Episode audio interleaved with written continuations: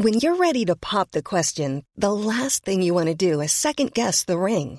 At Bluenile.com, you can design a one of a kind ring with the ease and convenience of shopping online. Choose your diamond and setting. When you find the one, you'll get it delivered right to your door. Go to Bluenile.com and use promo code LISTEN to get $50 off your purchase of $500 or more. That's code LISTEN at Bluenile.com for $50 off your purchase. Bluenile.com code LISTEN. Bonsoir à tous, ravi de vous retrouver pour Soir Info euh, Week-end. À la une, ce dimanche, les services publics sont en, état de, de mort cérébrale. Justice, police, pôle emploi et santé, tout fonctionne mal pour euh, une majorité de Français. Dans les hôpitaux, on manque de lits et face à l'épidémie de bronchiolite touchant les nourrissons, c'est l'art du système D. Le collectif Santé en danger alerte. Nous serons avec son chef de file, médecin anesthésiste Arnaud Chiche. Mais avant, écoutez la détresse de cette maman. C'est une des premières fois où on est dans un environnement comme ça, avec euh, des chambres avec plusieurs box, donc c'est vrai que c'est pas l'idéal. Euh, après, je me mets à la place des médecins, ils essaient de faire au mieux. La laïcité se multiplie dangereusement dans les établissements scolaires. Aurélien Pradier, candidat à la présidence des Républicains, propose la tenue unique à l'école, un moyen de lutter contre les habits alimentant le communautarisme. L'uniforme à l'école, bonne idée, on se posera la question. Et puis sur ce plateau, on aura l'expertise de Naëm Bestanji, auteur du linceul du féminisme. Enfin, en matière de politique euh, migratoire, la question des mineurs isolés euh, délinquants continue de poser problème. Un Marocain de 15 ans en situation irrégulière sur notre territoire a commis quatre délits en l'espace d'une seule soirée avant d'être interpellé. Nous serons avec Amaury Bucco du service police-justice de CNews pour faire le point sur cette affaire. Le ministre de l'Intérieur était notre invité ce matin. Il est revenu sur cette euh, délinquance des étrangers. Y a un lien entre pauvreté et délinquance. C'est-à-dire pas tout à fait faux que lorsque vous n'avez rien pour vivre, vous commettez euh, des cambriolages. Ce que je veux dire, c'est qu'il serait absurde de nier cette réalité. 50% des actes de délinquance sont en effet euh, commis par euh, des étrangers, qu'ils soient réguliers ou irréguliers. Voilà le programme de cette première heure de Soir Info Week-end. On fait le point sur l'information du dimanche et après je vous présente les invités. Dans le Lot, une marche silencieuse en hommage à Justine Vérac qui a eu lieu ce dimanche. 600 personnes étaient présentes à s'insérer, parmi lesquelles figuraient des amis, des connaissances et des anonymes. Pour rappel, la jeune femme a été tuée après une sortie en discothèque le 23 octobre dernier. En Italie, le débarquement des migrants mineurs et malades autorisé. Ce dimanche, 144 personnes ont quitté le bateau Humanity 1 au port de Catane en Sicile. 35 hommes adultes sont restés à bord. Le gouvernement de Giorgia Meloni assure vouloir respecter ses obligations. Et puis Holger Rune remporte le Master 1000 de Paris-Bercy. Le Danois de 19 ans a battu Novak Djokovic en finale. Une victoire en 3-7, 3-6, 6-3, 7-5. Il s'agit de son premier titre dans cette catégorie de tournoi. Au-delà du top 100 début 2022, il entrera demain dans le top 10 mondial. Voilà pour le point sur l'information. On est avec Judith Vintraube ce soir. Merci d'être avec nous, Judith. C'est un plaisir. Grand reporter au Figaro Magazine. Naïm Bestanji, je vous ai présenté dans les grands titres. Vous êtes auteur de Le linceul du féminisme. Vous êtes pour, euh, pour le, le port unique euh, à l'école? Euh, pas spécialement non, mais j'expliquerai pourquoi tout à l'heure. Exactement, c'est l'art du teasing. Vous l'avez, merci. Nathan Dever est avec nous, agrégé de philosophie. Bonsoir Nathan, Raphaël Steinville, rédacteur en chef à Valeurs Actuelles. Bonsoir Elliot. Bonsoir euh, Raphaël. Et Paul Melun, essayiste. Merci d'être avec nous. Bonsoir, Cher Elliot. Paul, on va commencer avec euh, ces services publics et l'état d'urgence. Pourquoi? Parce que on a l'impression que tout se délite et les Français le ressentent. On est avec euh, Arnaud Chiche, qui est euh, anesthésiste, mé- médecin, fondateur du collectif Santé en, en danger. Il est en direct avec nous. Je vous le disais, justice, hôpital, pôle emploi, police, parmi ces services publics, il n'y en a pas un seul qui fonctionne bien. Selon les, Français, pour 73% des sondés, notre système hospitalier fonctionne mal. Un exemple très concret, ce sont les services de pédiatrie qui sont frappés par euh, cette épidémie de, bronchiolite. 6000 enfants de moins de deux ans euh, sont passés aux urgences durant la semaine du 24 au 30 octobre. Et les, hôpitaux sont tellement débordés euh, qu'ils doivent désormais transférer euh, les nourrissons vers d'autres euh, hôpitaux. On avait vécu ça pendant la crise sanitaire. Voyons le sujet de Maëva Lamy et ça s'est passé à Bordeaux. Dans ce service pédiatrique, c'est le système D pour soigner les patients. Les chambres qui accueillaient auparavant un enfant sont désormais divisées en plusieurs boxes séparées par des rideaux. C'est une des premières fois où on est dans un environnement comme ça, avec euh, des chambres avec plusieurs boxes, donc c'est vrai que c'est pas l'idéal. Euh, après, je me mets à la place des médecins, ils essaient de faire au mieux. Comme dans d'autres établissements, l'épidémie de bronchiolite fragilise le service de pédiatrie du CHU de Bordeaux. Le nombre de patients a augmenté de 30% par rapport à la normale.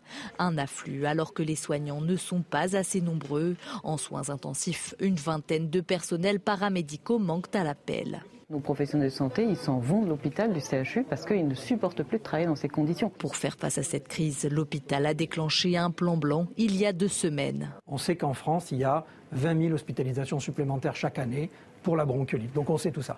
Eh bien cette année, à Bordeaux, on déclenche le plan blanc, ce qui montre bien que ce n'est pas la bronchiolite le problème, c'est l'état de départ de l'hôpital. Mercredi, ce praticien participait à une réunion au ministère de la Santé. Le gouvernement a promis une enveloppe de 400 millions d'euros pour les services pédiatriques, une mesure insuffisante selon certains soignants.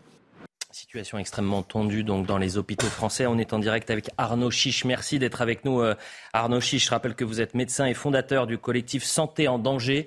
Vous avez publié un communiqué euh, euh, aujourd'hui alertant sur cette situation chaotique dans, vos services. Est-ce que vous êtes en train de revivre la même situation pendant la crise sanitaire, mais cette fois-ci avec l'épidémie de bronchiolite? C'est-à-dire que faute de lits, faute de moyens, faute de bras, vous êtes dans l'art du système D à Bordeaux. Vous êtes dans le Nord, je, si mes souvenirs sont sont. Racontez-nous ce que vous vivez aujourd'hui.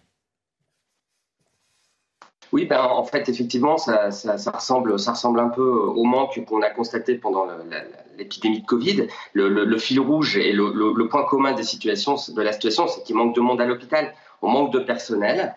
Euh, à chaque, le système est trop fragile et donc du coup, à chaque fois que le système est mis en tension, que ce soit cet été pour les urgences, euh, ce soit aujourd'hui pour la bronchiolite, ou alors pour le Covid pendant les vagues Covid, eh bien, le, système se paralyse. on n'est plus capable aujourd'hui, effectivement, d'hospitaliser tous les enfants qu'on voudrait parce qu'il manque de personnel et du coup, on manque de lits. Alors, ce qui est un peu terrible, c'est qu'effectivement, ça, montre bien la fragilité du système. Ce qui est encore plus terrible, c'est qu'on on, soit toujours en fait en réaction. C'est-à-dire que là, euh, effectivement, on va essayer de faire un plan d'urgence pour la pédiatrie comme on a fait un plan d'urgence pour les urgences.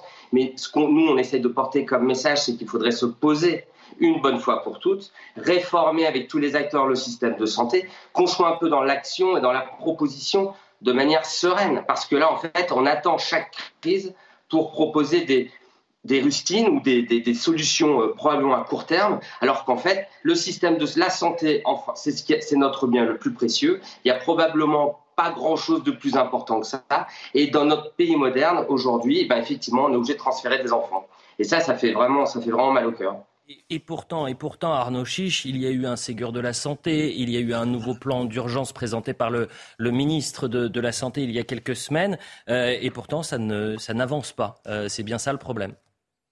Oui, en fait, euh, le, Ségur de la santé, ben, vous le savez bien, Elliot, hein, nous, le collectif est né dans les suites du Ségur. En fait, le Ségur de la santé, il, a été insuffisant pour relancer l'attractivité des métiers du soin. C'est-à-dire la manière dont les gens travaillent. On manque d'effectifs à l'hôpital. Dans les services de pédiatrie, il faudrait changer les ratios, c'est-à-dire qu'il faudrait plus de personnel pour pouvoir gérer les enfants. C'est valable pour pour tous les services de l'hôpital. Vous savez que le travail de nuit est très mal payé, le travail de week-end, des jours fériés est très mal payé.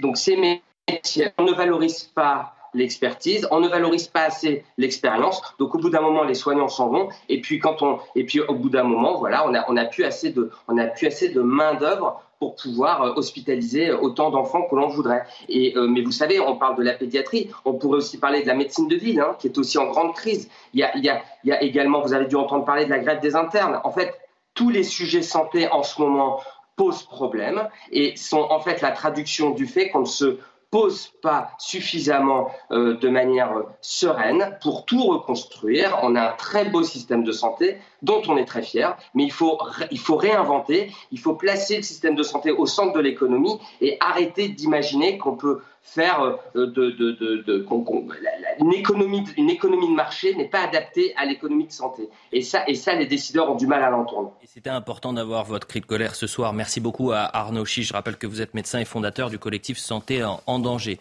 on voit donc ce système de santé qui se délite et pourtant il y a eu cette crise de sanitaire et pourtant on a entendu le gouvernement nous expliquer que jamais il n'y avait eu un plan aussi important pour notre système de, santé avec une série de, de chèques. le résultat, il en est que aujourd'hui, parce qu'il y a une épidémie de bronchiolite, vous êtes obligé de transférer des nourrissons, donc des enfants, des bébés de moins de deux ans, euh, dans d'autres systèmes, avec des parents qui sont obligés de partir. Ce sont des conditions qui sont euh, infernales, Paul Melun. Oui, absolument. Je crois que la conclusion d'Arnaud Chiche était frappée au coin du bon sens. C'est-à-dire que on ne gère pas l'hôpital public dans ce pays comme on gère une économie de marché, mm. comme un patron d'entreprise, et c'est d'ailleurs plutôt respectable, gère son entreprises, ses salariés, ses bilans, euh, ses bilans prévisionnels, etc.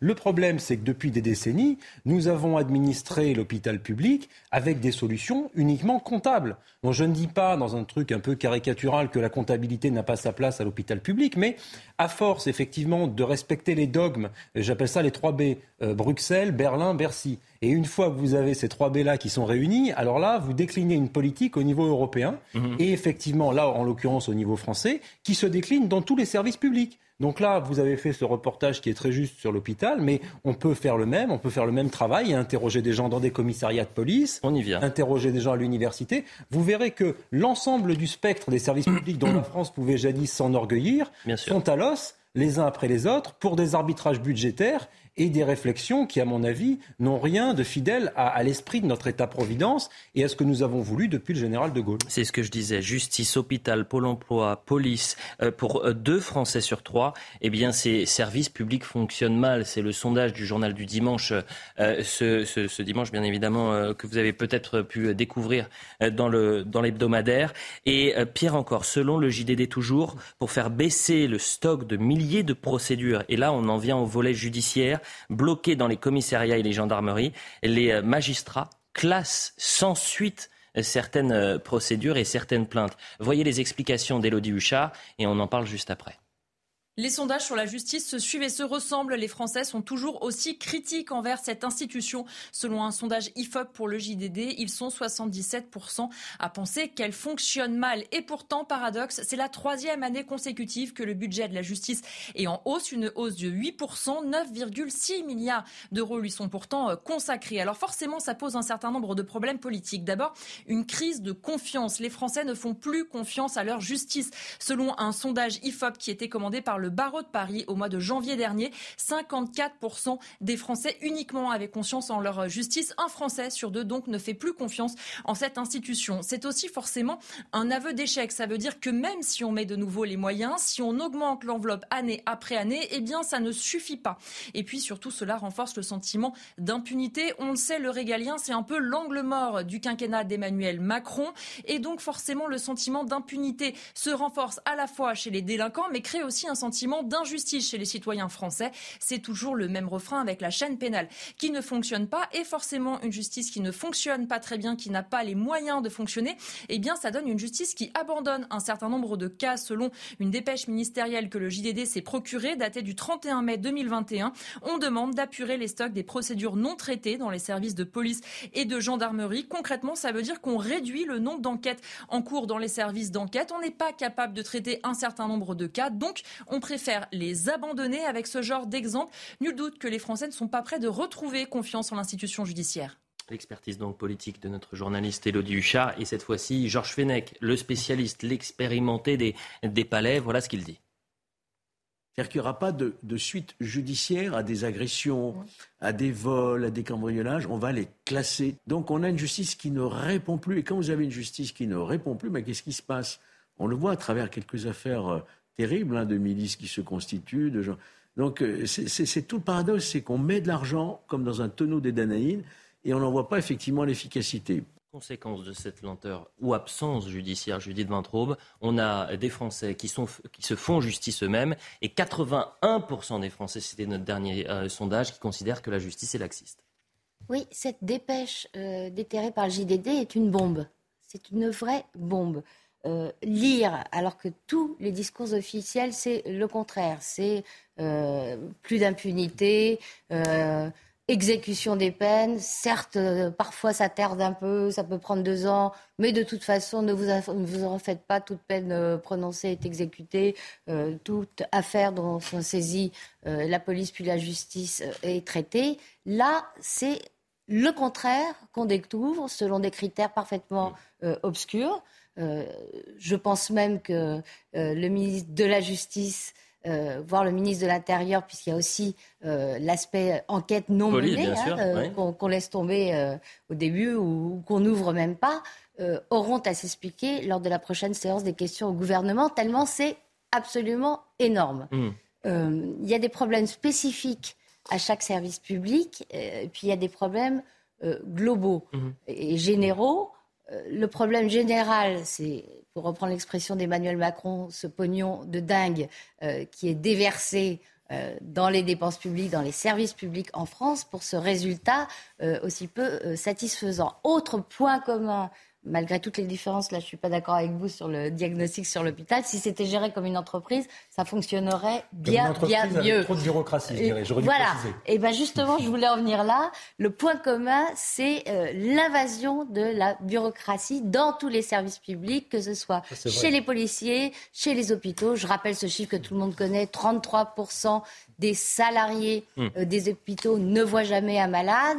Et parmi les soignants, chaque soignant passe plus de 30% de son temps à ne pas voir un malade, à, faire, à faire des papiers. C'est intéressant parce que vous avez dit, euh, Judith Vintraube, c'est une bombe qui a été donc lâchée euh, euh, par le JDD aujourd'hui. Et pourtant, il y a un décalage entre ce que vous allez entendre du ministre de l'Intérieur, qui fait de la sécurité sa priorité et revient sur ce sondage des, des services publics. Écoutez-le, c'était ce matin avec Sonia Mabrouk. Mais bien sûr qu'il faut améliorer les services publics qu'on peut rendre aux Français. En ce qui concerne le ministère de, l'Intérieur, il est évident que lutter contre l'insécurité, c'est notre priorité numéro un que les choses ne sont pas encore totalement réussies, c'est une certitude. Il y a des choses qui s'améliorent et il y a aussi beaucoup de Français qui vivent dans ces difficultés. C'est pour ça que le président de la République euh, a accepté de faire une grande loi de programmation du ministère de l'Intérieur, 15 milliards d'euros de plus pour le ministère de l'Intérieur en 5 ans, ce que je porte, pour améliorer concrètement la vie des Français. Quelle traduction vous faites de, ce discours de Gérald Darmanin, euh, Nathan Dever bah, la traduction que je fais, c'est que d'abord, vous avez eu raison de mettre en perspective l'hôpital, la justice. En effet, on pourrait rajouter aussi l'école, l'université. Il y a une crise globale, massive des services publics, et je pense que tous les Français, ou presque, partagent ce constat, mhm. qui est notamment dû, une chose, le fait que ce constat soit unanime, on l'a tous vu pendant la crise sanitaire. La crise sanitaire a été quand même le grand révélateur du fait que les services publics en France sont devenus dysfonctionnels et qu'il faut une crise, une épidémie. Euh, il y aurait l'équivalent pour la justice, il y aurait l'équivalent pour l'université, pour révéler toutes les défaillances qui, à l'état normal, sont invisibles ou sont cachées. Face à cela, il y a des problèmes, en effet, d'esprit comptable, il y a des problèmes de bureaucratie. Il y a, à mon avis, une autre raison, c'est que les services publics représentent aussi l'esprit service public, cette mentalité, et notamment le rapport du métier comme vocation. Hein, la crise des services mmh. publics, c'est aussi une crise des métiers de vocation. Quand il s'agit de la justice, quand il s'agit de la police, vous savez, il y a eu cette fameuse réforme. Ils ne sont plus attractifs, c'est ça que vous voulez dire Ils sont plus attractifs, ils travaillent dans des conditions de plus en plus difficiles. Ils sont moins en phase peut-être avec la logique de l'époque, qui est de changer, non pas de métier même, mais presque de job, d'expérience, d'acquis et non plus de compétences, si vous voulez, toute cette logique-là. Et avec cette logique aussi d'un champ professionnel qui devient de plus en plus interchangeable. Pour donner un exemple, vous savez, quand il y a eu cette réforme de la police judiciaire, où à Marseille, on avait demandé aux, gens de la PJ du Sud de se mettre à faire des enquêtes de police qui ne relevaient pas normalement de leur champ de compétences. Ça montre cela. C'est-à-dire qu'il y a en France énormément de talents, des gens qui ont des talents très précis, très pointilleux, qui demandent une grande spécialisation et à qui on donne des tâches qui ne sont pas, qui sont d'abord difficiles, qui sont mal payées et qui ne sont pas nécessairement compatibles avec leur spécialisation. Et donc, c'est du talent un peu gaspillé ou gâché. Euh, justement, euh, Raphaël Steinville, sur l'aspect politique, et quand on entend euh, le ministre de l'Intérieur, il pose le constat. Effectivement, il dit oui, ce n'est pas satisfaisant, les Français sont inquiets, considèrent que ça fonctionne mal aujourd'hui, nos services publics fonctionnent mal. Il dit cela. Et ensuite, il explique que des milliards vont être injectés. Mais quelle est la responsabilité de ce gouvernement aujourd'hui face à une telle défaillance, que ce soit l'hôpital, la santé et l'école? On y reviendra dans un instant avec Naïm Mestanji. Alors c'est sûr qu'on ne peut pas accabler absolument le gouvernement et lui euh, tenir, euh, le tenir pour responsable de tous les maux de, l'administration et des services publics aujourd'hui. Euh, mais c'est vrai que ce qu'on peut lui reprocher, c'est qu'aujourd'hui, on est face à un, gouvernement qui est extrêmement bavard, qui communique énormément et qui a du mal à faire la démonstration des résultats de sa politique et des bienfaits de sa politique. Il y a une chose qui, rend d'autant plus scandaleuse, j'ai l'impression, en tout cas, ce sujet où on décrit la crise généralisée des services publics, c'est que finalement, le seul service public qui fonctionne bien, c'est celui de la collecte des impôts. Et donc, on parlait tout à l'heure euh, de, ce pognon de lingue qui est après est réinjecté euh, partout.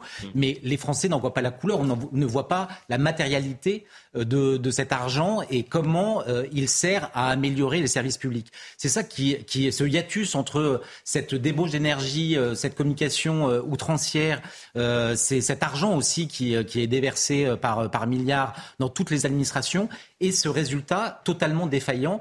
Euh, c'est vrai qu'on a parlé du Ségur la santé et, euh, le résultat, c'est qu'on n'a pas l'impression que les, choses changent et dans, toutes les administrations, c'est la même chose. Justement, on a parlé de l'hôpital, on a parlé de la justice. Juste après la publicité, on parlera de l'école avec cette proposition d'Aurélien Pradier euh, de mettre en avant une tenue unique dans les établissements euh, scolaires pour tous les élèves. Pourquoi? Eh bien, euh, il considère que ça pourrait être une alternative pour freiner la montée du communautarisme. Naïm Benstanji, vous êtes auteur de Le linceul du féminisme. Vous êtes un, spécialiste de, ces questions d'islam politique, de radicalisation, de prosélytisme. Est-ce que vous avez l'impression aujourd'hui, le sentiment que l'État fait suffisamment pour lutter contre cet islam politique, cet islamisme qui essaye de s'intégrer un peu plus, tous les jours un peu plus, dans nos établissements scolaires Alors déjà, par rapport à l'État, euh, je pense qu'il ne fait pas suffisamment.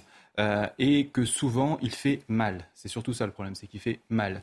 Euh, je dirais aussi que ce n'est pas qu'un problème de l'État. C'est aussi le problème des, des régions, des départements et surtout des élus qui sont directement en contact avec la population des, maires, des conseils municipaux, etc.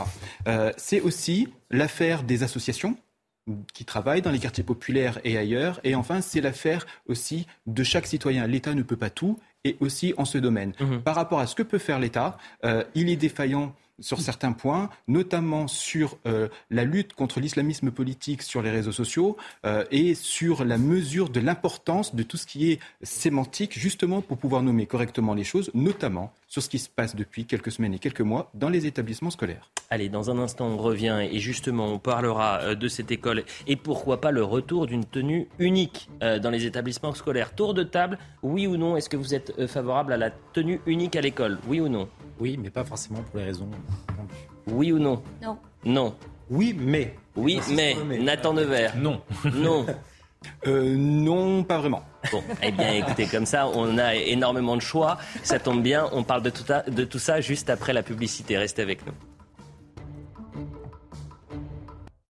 Quasiment 22h30 sur CNews, la suite de Soir Info Week-end. On est toujours avec Nathan Dever, avec Naem Bestanji, qui est auteur de Le linceul du féminisme. Euh, vous allez revenir longuement avec nous sur euh, cette proposition d'Aurélien Pradier, euh, le retour de la tenue unique à l'école pour lutter contre le prosélytisme et le communautarisme. On est avec Paul Melun, Judith Vintraube et Raphaël Steinville. Le point sur l'information et on reprend le débat. Emmanuel Macron et Rishi Sunak se rencontreront demain. Un premier tête-à-tête en marge de la COP27 en Égypte. Le président français s'était déjà entretenu au téléphone avec le Premier ministre britannique. Une discussion durant laquelle les deux hommes avaient abordé les traversées illégales de la Manche. Kherson sans eau ni électricité, conséquence de deux frappes attribuées à Kiev par les autorités d'occupation russe. Plus de dix localités de la région sont sans courant. Depuis plusieurs semaines, l'armée ukrainienne mène une contre-offensive. La Russie dénonce une attaque terroriste. Et puis Francesco Bagnaia, champion du monde de MotoGP, l'Italien s'impose pour la première fois dans la catégorie reine. De son côté, le Français Fabio Quartararo termine deuxième. Il n'a pas pu faire mieux que quatrième ce dimanche à Valence lors de la dernière course de la saison. Un grand prix remporté par l'Espagnol Alex Rins. Voilà pour le point sur l'information. Je le disais donc, Aurélien Pradier, qui est euh, candidat à la présidence des Républicains, propose ce dimanche d'instaurer la tenue unique à l'école, un moyen selon lui de, protéger les enfants. voilà ce qu'il dit, la tenue vestimentaire unique permettra de stopper les incursions religieuses islamistes communautaires que l'on néglige trop pour remettre notre école à l'abri des bruits du monde. Je propose que tous les enfants portent la même tenue dans l'école de la République, primaire, collège et lycée. Et il fait ce lien en disant, voilà, ça nous permettra de lutter contre le communautarisme, contre le prosélytisme. Naïm Bestanji, je rappelle que vous avez écrit Le linceul du féministe. Vous êtes un spécialiste de cette question-là. Est-ce que c'est une bonne idée de revenir à la tenue unique à l'école? Alors c'est une fausse bonne idée. D'abord parce que quand on dit que ce sera le moyen de lutter euh, contre l'islamisme ou, contre une autre idéologie, on ne lutte pas contre une idéologie en interdisant euh, des vêtements ou en imposant un uniforme pour que tout le monde soit habillé pareil. Euh, ça n'empêche pas l'idée, les idées de circuler. Le problème, c'est qu'on prend le problème à l'envers. C'était pareil pour la loi de 2004. C'est-à-dire que si on rétablissait euh, si on établissait pardon l'uniforme, parce que l'uniforme dans l'école française n'a jamais été obligatoire pour tout le monde mhm. dans l'histoire, mais si on établissait cette obligation, euh, ce serait prendre le problème de l'autre côté. C'est comme la loi de 2004, ce sont des outils, ce ne sont pas des fins en soi. On ne règle pas le problème d'une idéologie totalitaire qui veut se répandre euh, dans le monde entier, y compris en France, en essayant de décoper avec une cuillère, en faisant une loi par-ci, une loi par-là, en pensant que ce serait des. Ce alors on fait comment en situation, à situation euh, d'urgence peut-être mesure exceptionnelle et on a vu ces chiffres. 300 signalements et atteintes à la laïcité dans, les écoles, les cabis et les abayas, euh, les camis, pardonnez-moi, qui sont euh, répandus depuis la rentrée scolaire dans tous les établissements scolaires ou presque. Qu'est-ce qu'on doit faire en situation d'urgence? Alors déjà, alors c'est tout le problème. Pourquoi est-ce qu'on est en situation d'urgence? Oui. Après, ça, c'est la réflexion. Voilà. C'est euh, votre boulot. Oui, mais c'est pour ça. Mais le problème, c'est que nous, on fait le boulot. évidemment, je ne suis pas le seul. Hein. Il y a énormément d'intellectuels sur la laïcité, de lutte, qui luttent contre l'islamisme, contre l'intégrisme religieux, qui a l'air depuis des décennies, mhm. euh, et si peu est fait par rapport à l'ampleur du problème. Donc, déjà, il faut questionner. Euh, pourquoi rien n'est fait ou si peu en amont. Ensuite, par rapport à ces uniformes, d'abord des questions pratiques. qui va payer ces tenues? Hum il y a des familles qui n'auront pas les moyens de payer. Bah, L'étape, euh, j'imagine, euh, alors pour le coup, pour les uniformes, l'inquiétude, c'est pas forcément on peut dépenser. Euh, c'est pas ça qui me pose bah, problème. la, question, c'est est-ce que c'est une bonne idée Et on y revient, on continue ce débat. Judith Vintraube, est-ce que c'est une bonne idée de, de penser à, ce, ce, retour de la tenue unique? Non, moi je suis d'accord avec Naëm sur l'inversion de la cause et des effets. la multiplication des, des tenues euh, religieuse islamique euh, à l'école, la multiplication des, voiles, c'est un effet, c'est pas la cause.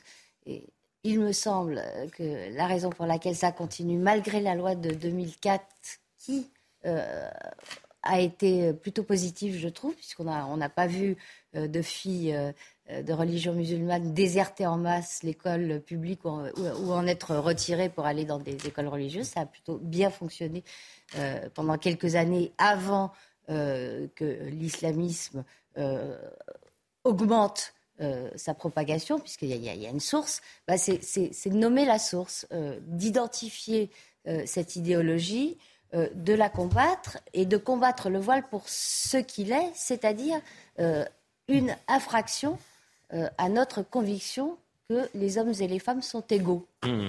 Je n'ai pas la mémoire.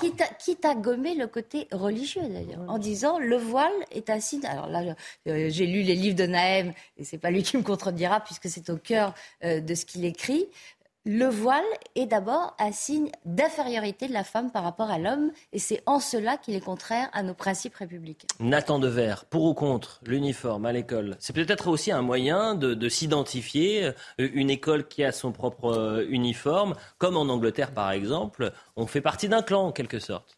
Ah bah, je, trouve que c'est une vraie mauvaise idée, plus qu'une fausse bonne idée. Je trouve ça d'abord formidable de critiquer une tenue unique, parce que le voile, quand il est obligatoire, en tout cas dans les endroits où il l'est, est une tenue unique ou un uniforme, en voulant imposer une autre tenue unique ou un autre uniforme. Je trouve que ça en révèle très, très long sur l'imaginaire politique de celui qui, propose euh, cette, cette mesure-là. Deuxièmement... Une finalité quand même. Oui. Non, non, bien sûr, mais, mais je trouve ça intéressant, euh, déjà juste comme, comme, comme idée, euh, de ce que ça révèle. Deuxièmement, l'école, c'est vrai que l'école doit être une, ce qu'on appelle, ce que Régis Debray appelait une contre-société. C'est-à-dire que dans la société, il y a des inégalités, il y a des différences, chacun a son identité, chacun a sa position sociale, et l'école doit être un lieu qui résiste à cela, et même qui incarne l'abstraction de cela. Mais les mesures exceptionnelles, c'est de réhabiliter l'école, de réhabiliter ce que c'est que l'enseignant, de changer les conditions de travail des enseignants, de changer les, budgets de l'éducation nationale, de refaire des programmes exigeants pour tous, et pas seulement dans les lycées d'excellence. Ça, c'est des mesures exceptionnelles. Et ça, ça guérirait vraiment le problème à la cause, et pas uniquement en s'en tenant à des symptômes et à une symptomatologie qui est euh, souvent réductrice par rapport aux En un mot, Paul Melun, et ensuite on ira rejoindre Amaury Bucco, je vous le disais, sur cette problématique des mineurs isolés. Non, effectivement, je pense qu'on se mettrait le doigt dans l'œil à penser que l'uniforme serait la solution miracle et que si on rétablissait l'uniforme, tout à coup, euh, les revendications communautaires d'Abaya et de Camis disparaîtraient, etc., comme neige au soleil. Non, absolument pas. Et il y a une phrase de mon ami Michel Onfray qui est très bonne là-dessus, qui dit le voile, c'est pas ce qu'on a sur la tête, c'est ce qu'on a dans la tête. Eh bien, l'uniforme, c'est un peu pareil. Si vous ne changez pas en profondeur les mentalités de ces élèves, que vous ne leur offrez pas un contre-modèle à cette spiritualité islamique, etc., de fait, euh, ça va continuer avec effectivement des revendications communautaires. Là où je pense que l'uniforme peut avoir des vertus euh, que peut-être euh, d'autres ne voient pas sur ce plateau, c'est notamment la passion justement pour l'égalité. C'est que précisément, il y a un rapport d'égalité par rapport à la tenue vestimentaire. Tout le monde sur le même pied d'égalité. Ça met tout le monde sur un pied d'égalité, ce qui me paraît assez intéressant.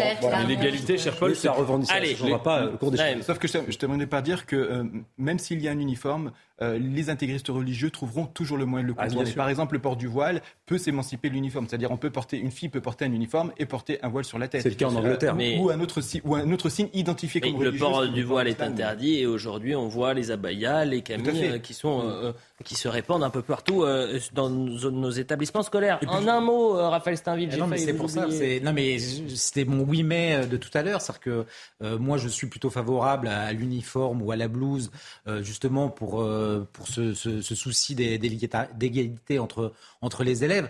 Pour autant, euh, penser qu'on luttera contre l'offensive, on luttera euh, euh, contre l'offensive euh, islamiste euh, à l'école avec un uniforme, ça me paraît totalement.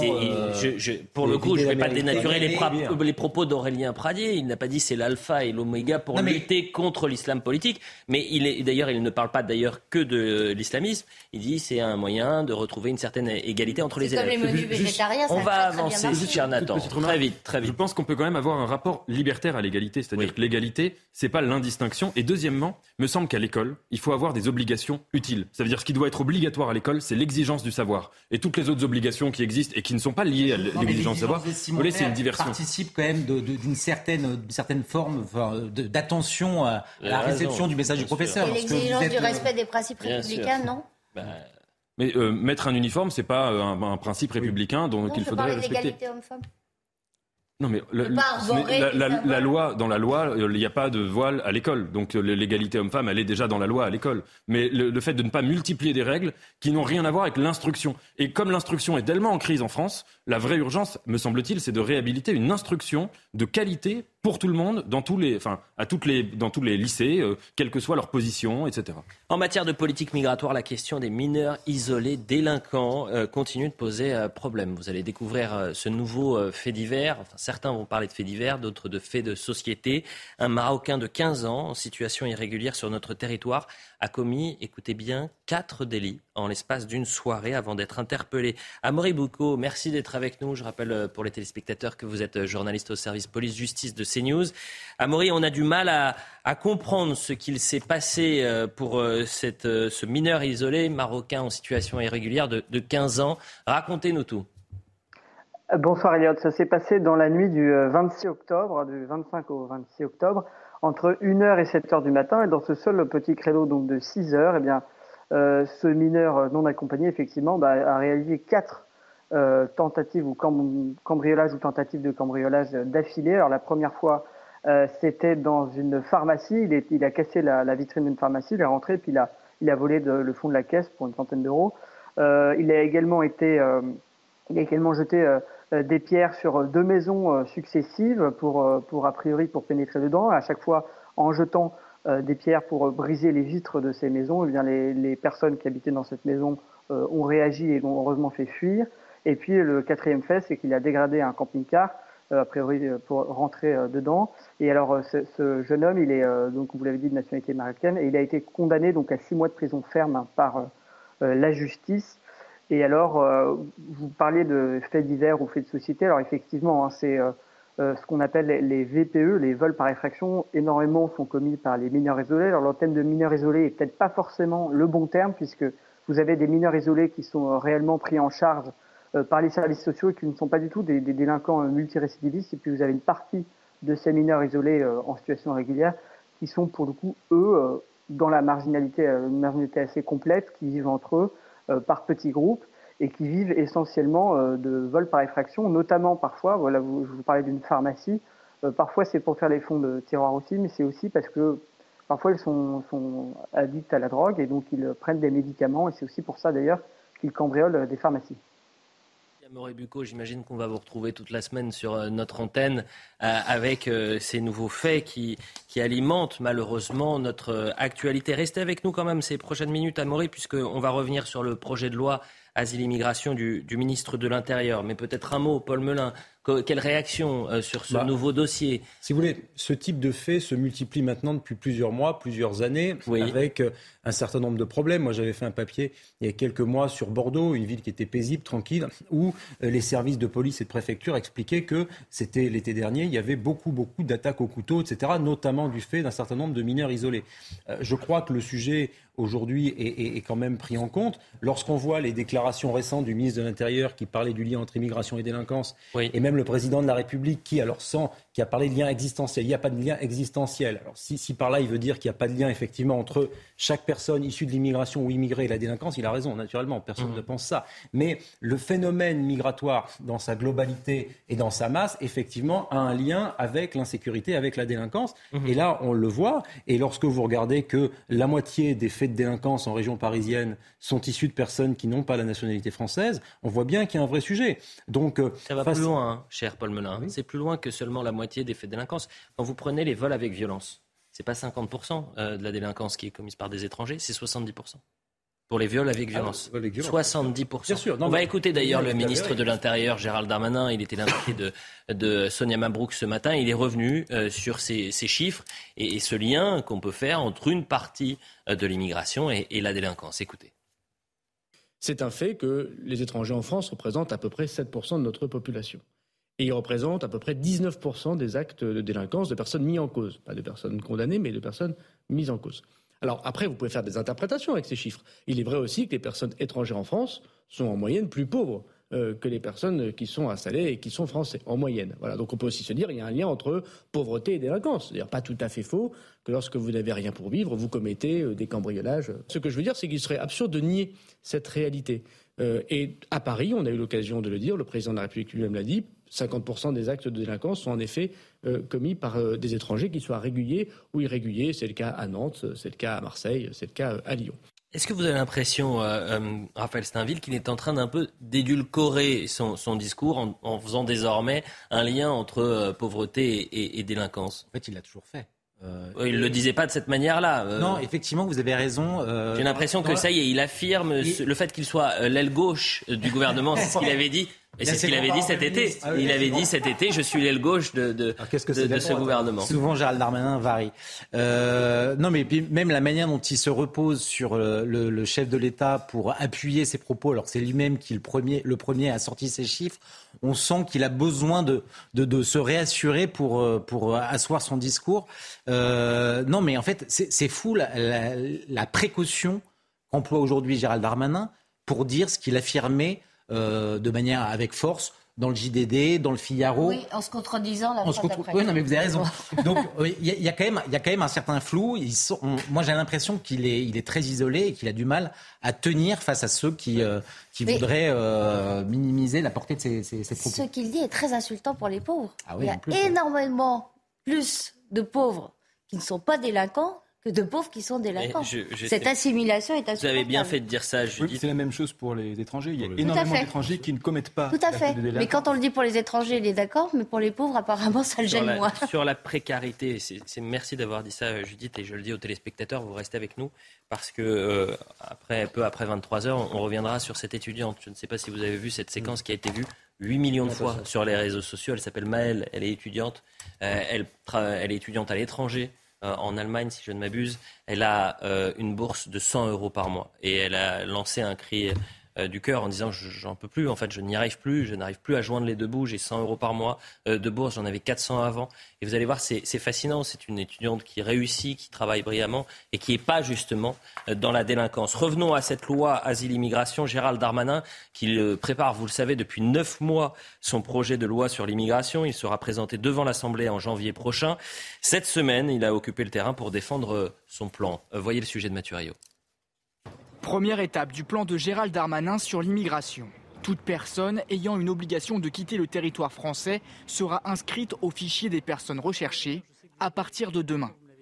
C'est ce qu'explique le ministre dans un entretien pour la dépêche du midi. L'inscription dans ce fichier va aider la police nationale et la gendarmerie à pouvoir constater quand des personnes ont l'obligation de quitter notre territoire. Un premier chapitre avant la présentation du projet de loi en janvier à l'Assemblée nationale.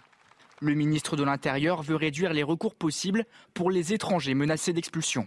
Aujourd'hui, un étranger, il a jusqu'à 12 catégories de recours possibles. Nous proposons de passer de 12 à 4. On va diviser par 3 mm. le nombre de recours possibles et les délais. Quand on dira non à une demande d'asile, ça vaudra au QTF, c'est-à-dire que nous raccourcissons énormément mm. les délais, et par ailleurs, le tribunal aura 15 jours pour juger. Une volonté de fermeté, mais en même temps d'une meilleure intégration par le travail. Le gouvernement veut créer un titre spécifique pour régulariser les sans-papiers s'ils travaillent dans des métiers en tension. Nous souhaitons être euh, en accompagnement de tous les étrangers qui travaillent en France, notamment dans les secteurs dits en tension, l'hôtellerie, la restauration, les bâtiments et travaux publics.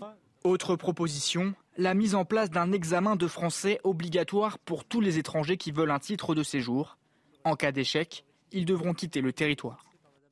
Amaury Bucco, vous êtes toujours avec nous, journaliste au service police-justice de CNews. Je le disais donc, ça fait plusieurs mois euh, que le premier flic de France, ministre de l'Intérieur Gérald Darmanin, planche sur ce projet de, loi. On connaît tout le contexte politique extrêmement tendu lié à ces questions euh, migratoires. On y reviendra d'ailleurs à, 23 heures. Euh, est-ce que c'est un ministre sur ces questions-là qui est isolé? Une question un peu piégeuse que, que je vous lance d'ailleurs, Amaury. Non, mais écoutez, ce que je pense, Elliot, c'est que euh, euh, Gérald Darmanin euh, s'occupe, franchement, plonge vraiment dans le sujet des obligations de quitter le territoire, de comment on peut réguler l'immigration sur les territoires nationaux. Il aborde assez franchement la question de l'insécurité, du lien entre insécurité et immigration pour les grandes villes.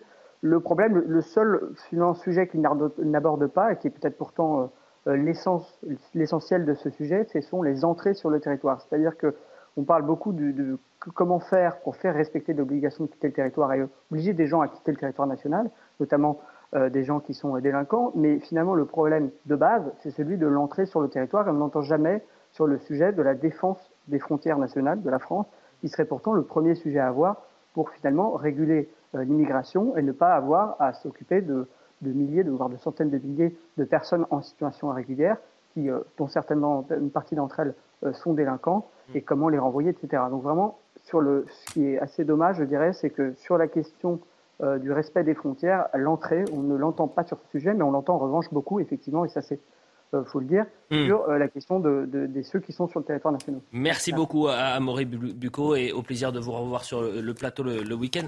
Euh, faites attention au plan, on a l'impression que vous êtes en garde à vue. Donc faites, je ne sais pas ce qui se passe. Hein. J'espère que tout va bien, cher Amaury Bucco.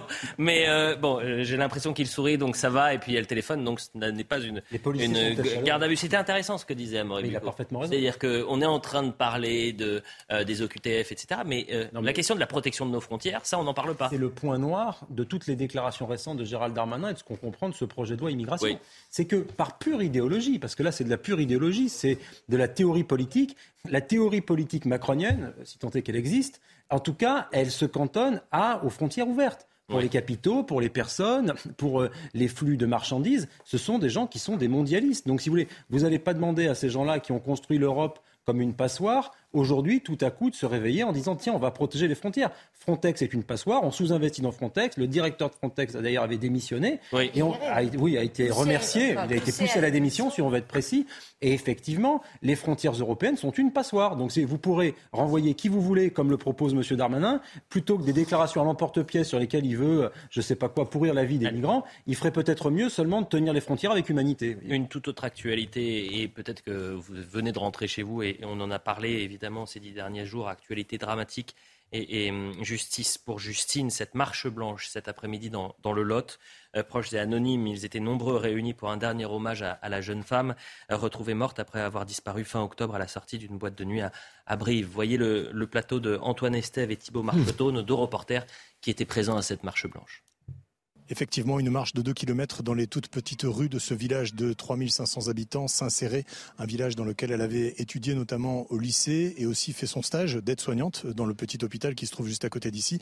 Et une marche blanche qui s'est terminée ici, dans le jardin public du village, avec une banderole Justice pour Justine, ce qui laisse entrevoir évidemment euh, la thématique hein, de cette marche blanche organisée par les amis de Justine, des amis euh, qu'elle côtoyait notamment dans son école d'aide-soignante à Brive-la-Gaillarde, des personnes avec qui nous avons pu nous entretenir, particulièrement choqués, touchés aussi par ce qui s'est passé et qui demandent justice.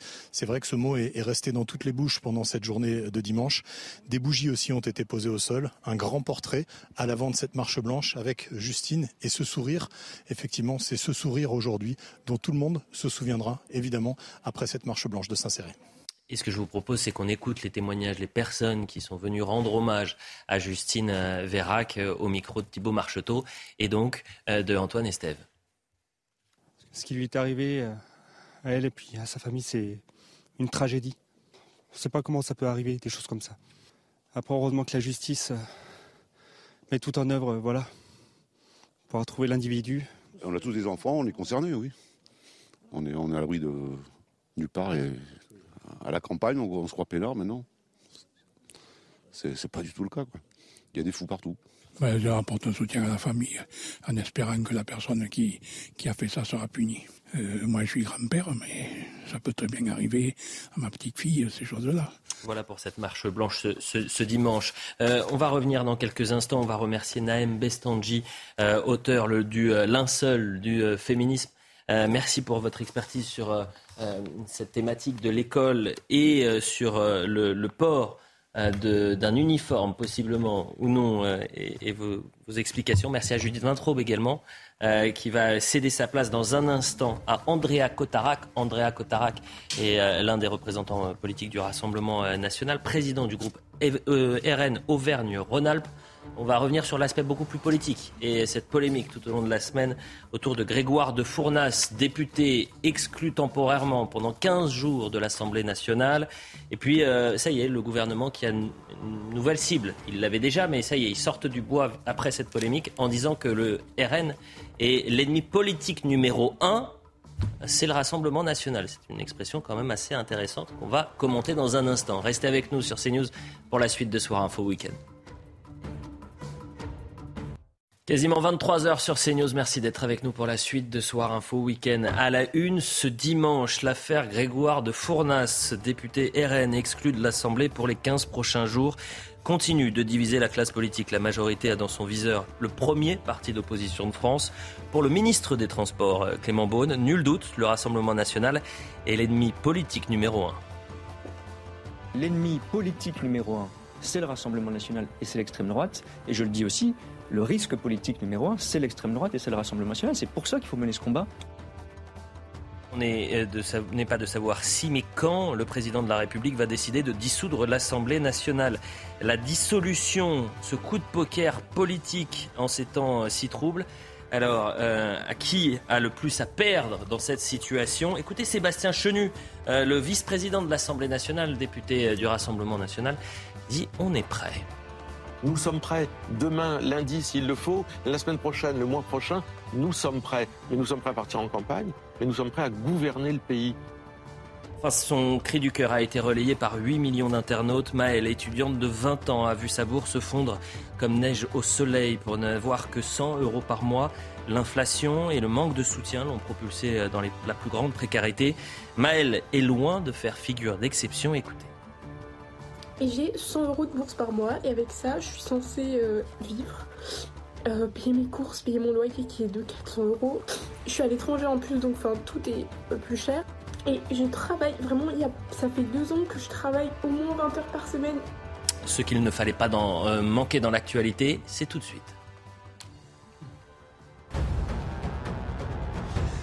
Paris vise 40% de logements publics d'ici 2035. La ville compte sur la révision du plan local d'urbanisme et la création d'une foncière pour y parvenir.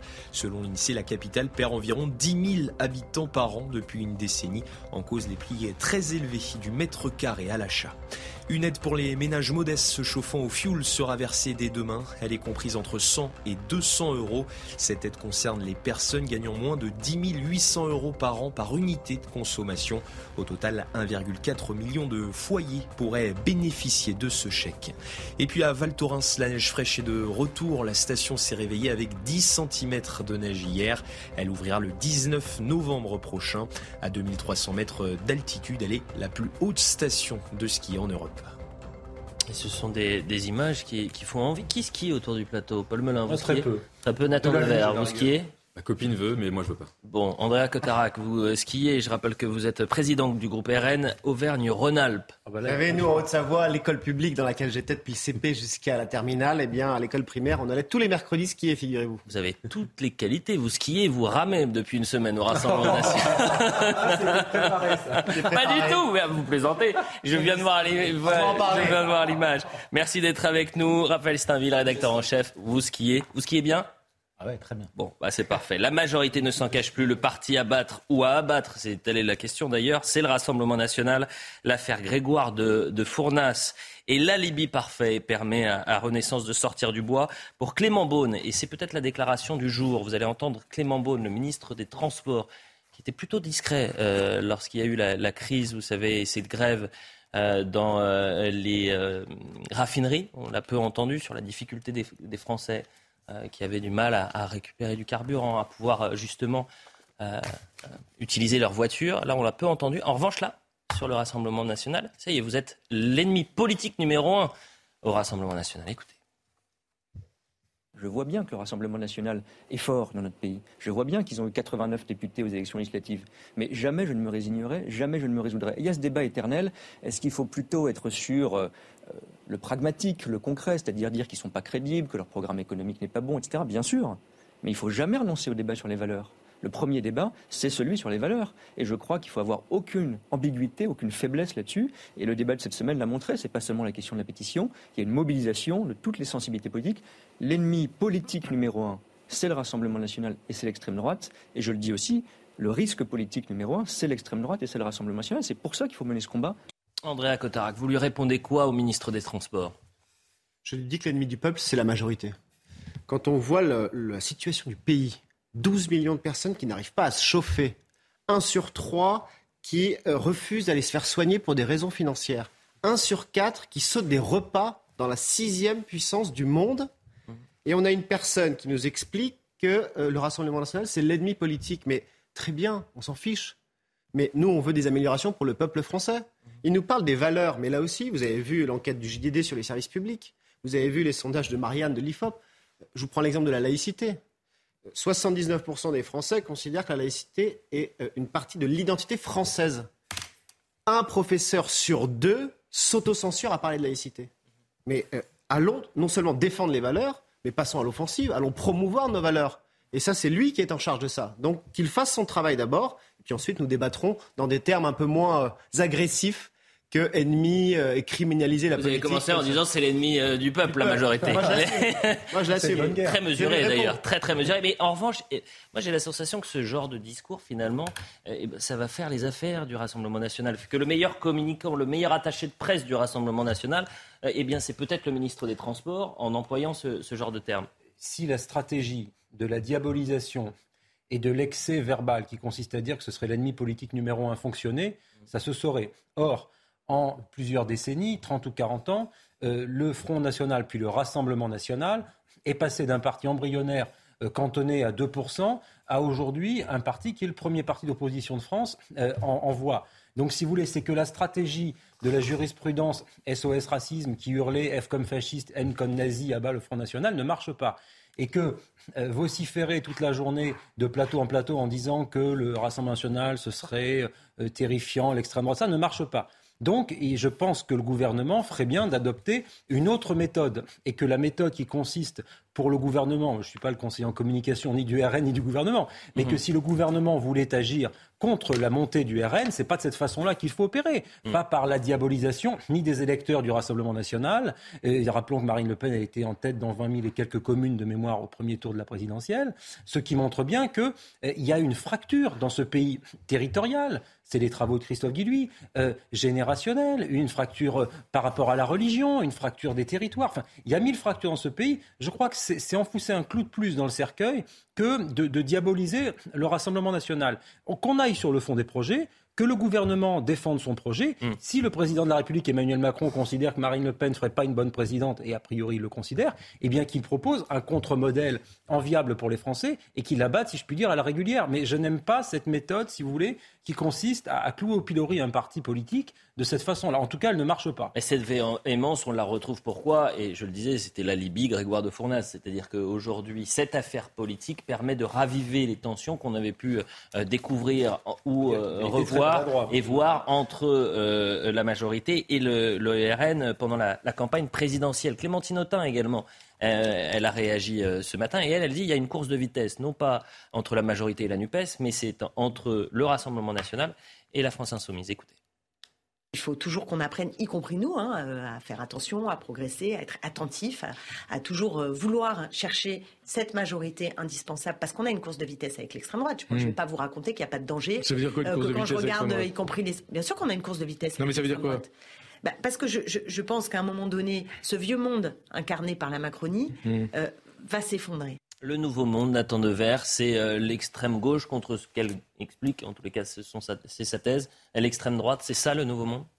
Ah, écoutez, le Nouveau Monde, en tout cas, c'est vrai que ça a été l'union de deux blocs politiques qui étaient opposés euh, sur l'échiquier, qui étaient l'UMP et le PS, et qui avaient, c'est vrai, beaucoup de choses, enfin pas, les blocs en eux-mêmes, mais des partis dans ces blocs qui avaient beaucoup de choses en commun et qui se sont alliés. À partir de là, me semble-t-il, ce qu'on est en train de voir, c'est une sorte de gêne ou de flou entre parfois des réflexes de l'ancien monde, donc ce monde structuré d'avant 2017 qui sont en train de s'animer, et cette nouvelle structuration politique est un triptyque.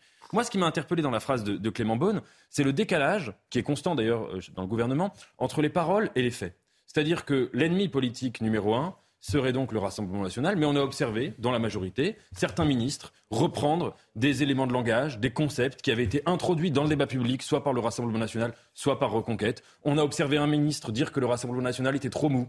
On a observé un président de la République prophétiser et presque appelé de ses voeux la mort du Front républicain. Donc on a observé des paroles, et, puis on a observé des déjeuners avec Marion Maréchal, etc. On a observé donc des paroles qui étaient en contradiction avec ce genre de déclaration. Donc je suis d'accord avec vous, demeurant, pour dire que cette méthode-là, qui est celle uniquement de l'anathème, n'est pas une méthode euh, productive politiquement et qu'il faut avoir un contre-modèle, qu'il faut avoir des arguments, etc. Mais ce que j'observe, c'est surtout ce décalage. Et la question qu'on va se poser, évidemment, on ne peut pas écrire des histoires avec des si, on verra ce qui se passe en 2022.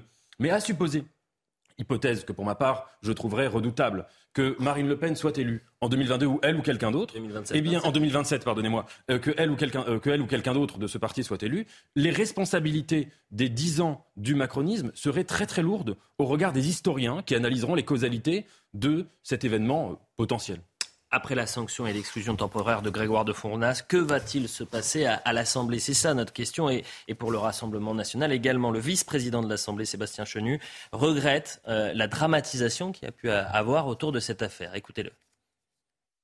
Je regrette que l'Assemblée nationale se soit laissée entraîner dans une manipulation euh, euh, née des rangs de l'extrême gauche, une manipulation destinée évidemment à nuire au Rassemblement national, mais qui a pour euh, but, pour finalité finalement, de ne plus pouvoir s'exprimer demain sur les politiques migratoires dans notre pays au sein de l'hémicycle, puisque, je vous le rappelle, euh, Grégoire de Fournas a été sanctionné pas du tout pour racisme, pas du tout. C'est totalement effondré. Hein.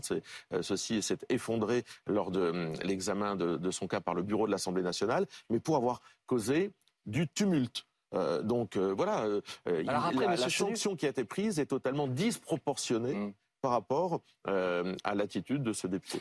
Trois jours après l'affaire, est-ce qu'aujourd'hui, vous considérez que c'est une injustice ce qui s'est passé pour Grégoire de Fournas? C'est un peu débile et illogique déjà la, décision. Pourquoi? Parce qu'en fait, en réalité, euh, les huissiers l'ont confirmé, euh, des députés qui étaient d'ailleurs assis à côté, euh, que j'ai appelé, ont dit que, bien sûr, qu'ils parlaient du bateau et non pas de la personne. Le bureau de l'Assemblée nationale dit la même chose, les huissiers, certains ont dit la même chose aussi en off. Et on voit parallèlement à ça que la sanction, elle, consiste à dire qu'il a parlé du député. Mmh. Donc déjà, il y a une, cette décision est totalement illogique. Parallèlement à ça, moi je suis entièrement d'accord avec M. Chenu, c'est qu'en réalité, on ne peut plus parler d'immigration à l'Assemblée nationale, qui est quand même la maison de la démocratie, comme disait euh, Jordan Bardella. Euh, on voit que la France insoumise, qu'on a entendu, alors eux, ils veulent revoir la constituante, faire des référendums. Par contre, quand on propose un référendum sur l'immigration, pour que les Français décident une bonne fois pour toutes de ce qu'ils veulent eux, mm. alors là, on est xénophobe. Quand le Rassemblement national demande que juste des obligations de quitter le territoire ou des décisions de justice prononcé d'ailleurs au nom du peuple français, soit exécuté, on nous dit vous êtes xénophobe, vous êtes raciste, vous êtes facho. Quand on dit qu'on aime les policiers. Dit Monsieur De Fournas à l'Assemblée. Monsieur De Fournas, il a dit une chose simple.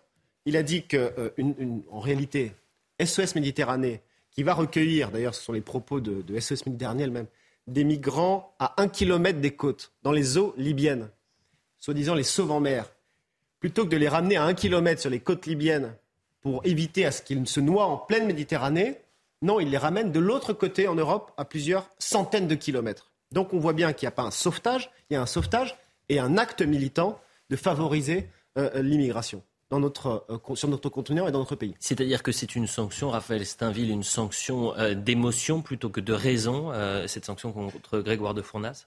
Moi, je vais vous dire, j'ai assisté en direct à, la séance des questions à l'Assemblée. J'étais en vacances et euh, parce qu'il y avait une tempête et revenant de promenade, je me suis réfugié chez moi et j'étais sur la chaîne parlementaire. Et donc j'ai assisté en direct à la construction de ce récit euh, politico-médiatique unique euh, et à la manière dont immédiatement et la chaîne parlementaire et Jean-Luc Mélenchon qui s'est empressé de tweeter non pas la phrase exacte mais euh, l'invective euh, retourne dans ton pays, donc euh, une réduction qui, qui rendait effectivement la parole de Grégoire de Fournas insupportable. Et, donc j'ai assisté vraiment à sa, à, sa, construction, et puis jusqu'au déroulé final et à, et à la, sanction du bureau politique de l'Assemblée nationale, qui à aucun moment ne précise que c'est pour la teneur raciste de, des, ah, propos de, ce député. Et donc moi, ce que je trouve très grave dans, dans cette sanction, c'est que finalement, c'est et ça a été dit, euh, euh, ça a déjà été dit, c'est l'expression publique qui doit être consacrée au sein de l'hémicycle, la liberté de parole, la liberté d'opinion qui est consacrée dans la Constitution au sein de l'hémicycle qui aurait dû être garantie. Et donc, euh, euh, s'il devait être sanctionné pour grabuge, la, la, sanction, bien évidemment, ne devrait pas être à cette hauteur. Que... Mais, mais en revanche, je ne voudrais pas euh, passer à côté du débat de fond que poser, peut-être maladroitement, certains le diront euh, euh, peut-être. mais on y viendra sur le débat de fond juste mais, oui, mais c'est l'essentiel. Bien sûr. C'est l'essentiel. Bien sûr. Ce débat sur la, sur la politique migratoire. Et pour rebondir peut-être sur ce que disait Paul Melun tout à l'heure, c'est que cette politique migratoire, malheureusement, elle a été totalement. Aujourd'hui, c'est une pré de l'Union européenne et quasiment plus de l'État français. Non mais le débat sur la politique migratoire et sur les frontières, moi c'est un débat qui m'intéresse et je pense qu'il doit avoir lieu dans ce pays de façon sereine, apaisée et que que ce soit une partie de la gauche NUPES ou médiatique qui refuse et qui crie haro sur toute personne qui en parle, c'est quelque chose qui me déplaît. Mais de la même façon, je pense que l'intervention du député de Fournas, au moment où un de ses collègues députés parlait de mort en Méditerranée, qui, répète simplement qu'il retourne en Afrique avec une forme de désinvolture dans ce Parlement dans lequel il a été élu par ses compatriotes, m'a paru non seulement maladroite, mais faire preuve d'une certaine euh, absence d'humanité, d'une humanité insuffisante. Et d'ailleurs, euh, M. de Fournas s'est invité chez Pascal Pro vendredi matin et je le lui ai dit. Je lui ai dit, effectivement, euh, vous pourriez tout de même, non pas forcément mettre des excuses. Je ne pense pas que son propos était raciste. mais, je pense que son propos, la, manière il aurait dont pu le regretter parce que d'une certaine façon, ces bateaux fonctionnent. Et donc les mais là, sans parler des ONG, si par exemple vous avez un bateau qui arrive dans les eaux européennes, que faites-vous? Eh bien, vous recueillez le bateau et puis vous demandez aux gens de partir. Mais vous n'allez pas, si vous voulez, dire bon bah très bien, le bateau coule et on ne s'en préoccupe mais non, mais le Nous avons un devoir d'humanité. Le, fait est que c'est pas le bateau coule, ce sont des bateaux qui sont armés et affrétés justement pour pouvoir accueillir un certain nombre de personnes.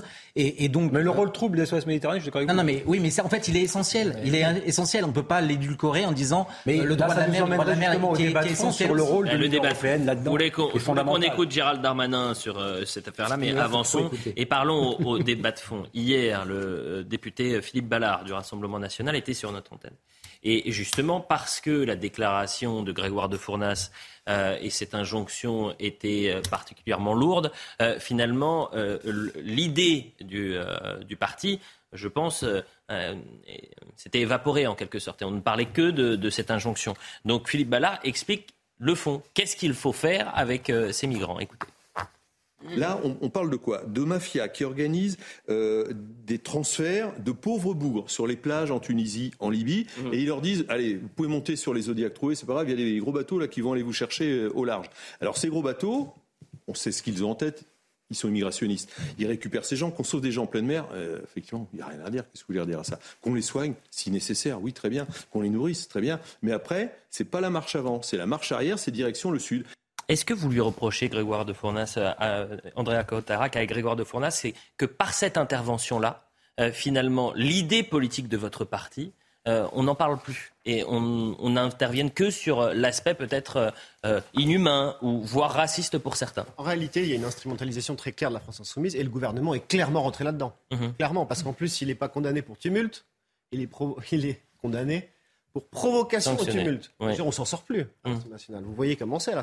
Tout le monde s'invective. Oui, mais restons sur le fond maintenant. Sur le fond maintenant, ben, c'est assez simple. C'est-à-dire qu'il faudrait dans ce pays avoir un débat. Euh, Philippe Ballard dit une chose très juste. Euh, ces associations sont immigrationnistes, on ne va pas se mentir. Je le dis tout à l'heure. Ils vont les chercher à un kilomètre des côtes libyennes. Plutôt hum. que de les ramener sur le port d'attache, ils les ramènent à plusieurs centaines de kilomètres sur les côtes européennes. Donc il y a bien une volonté active. Parallèlement à ça, on ne le dit pas, mais ces organisations sont subventionnées par un certain nombre de collectivités publiques françaises donc par l'argent public français. Donc, il y a des collectivités qui subventionnent SOS Méditerranée. J'entends. Région Occitanie, par exemple. Mais une liste est longue. Donc, on veut avoir un débat. Les Français doivent décider. Et, juste Grégoire de Fournas a détruit votre débat. Euh, mais non, regardez, on en parle et on en parlera encore et davantage parce qu'on ne nous laissera pas euh, euh, se taire sur, sur l'immigration. Sur la dignité humaine, pardonnez-moi, là encore. Ceux qui sabrent le champagne à l'idée qu'on ne puisse plus parler d'immigration et qu'il faut accueillir coûte que coûte ces migrants, ce sont les mafias et les trafiquants d'êtres humains. Mhm. Eux sont ravis, mais ils sabrent le champagne. C'est eux c'est à, ces personnes-là, ceux qui ont rétabli l'esclavage en Libye, l'esclavage sur les personnes de couleur noire. Mais qui est intervenu là-dessus? Mais ce sont des députés du Rassemblement national à l'Union européenne. Madame Julie Le Chanteux est intervenue à trois reprises pour, pour se battre contre ces trafics et pour la dignité humaine de ces personnes-là. Qui en a parlé? Personne, et certainement pas la France insoumise, qui a voté contre tout, tout ce qu'a dit Madame Le Chanteux. Gérald Darmanin euh, sur euh, cette affaire de Fournas et sur la sanction du Rassemblement national, du moins du député du Rassemblement. Ce que je vais vous dire, c'est qu'il retourne au singulier et qu'il retourne au pluriel en Afrique, s'agissant de femmes et d'enfants qui ont été sauvés de naufrage dans le cas précis de ce bateau, euh, et qui euh, euh, sont potentiellement à l'article de la mort lorsqu'ils attendent un port pour les accueillir. Lui dit avoir fait de la politique. Nous espérons. On vous rapporte simplement pour entendre votre argument, monsieur. Nous espérons qu'ils vont pouvoir être accueillis en Italie et la France prendra sa part. C'est ignominieux. Et c'est pour ça d'ailleurs que je combats le Rassemblement national. Et c'est pour ça que ce n'est pas un parti comme les autres.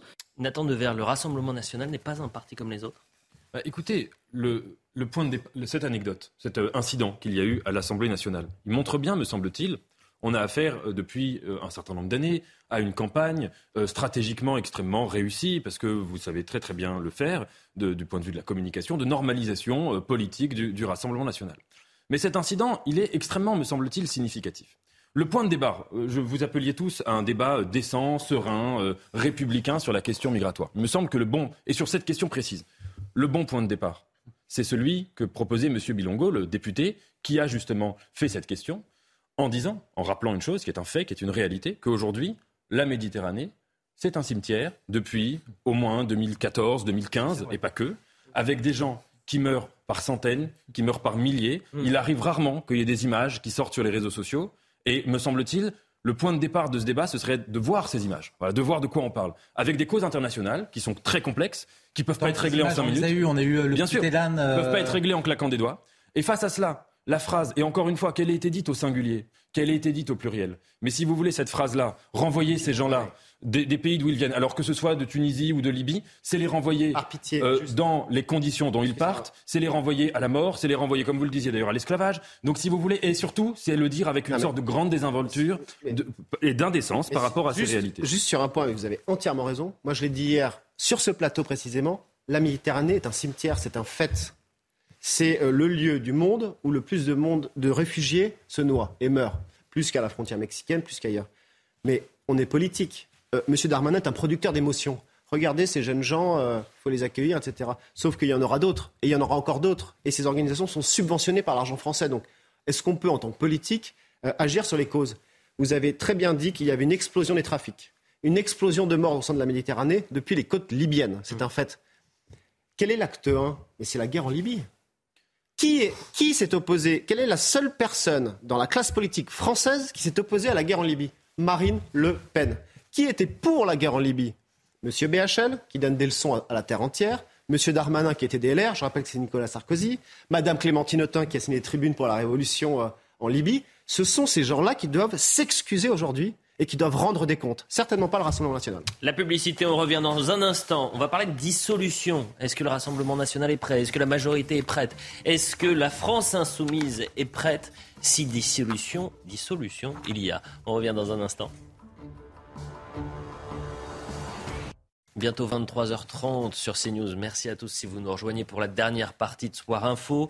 Euh, on est avec Nathan Dever, avec Paul Melun, avec Andrea Cotarac, président du groupe RN Auvergne-Rhône-Alpes, et Raphaël Steinville, rédacteur en chef euh, Valeurs Actuelles. On fait le point sur l'information. Euh, je vous le disais, on va parler évidemment de la dissolution. C'est ce spectre qui maintenant est en, train de se dessiner. On ne sait pas quand, mais on sait que ça va arriver. la dissolution de l'Assemblée nationale apparemment. Mais avant, je veux vraiment qu'on revienne sur ce cri du cœur de Maëlle, qui est une étudiante en grande difficulté. La précarité des jeunes, mais aussi la France qui est au centime près. Vous allez voir un, reportage très intéressant là-dessus.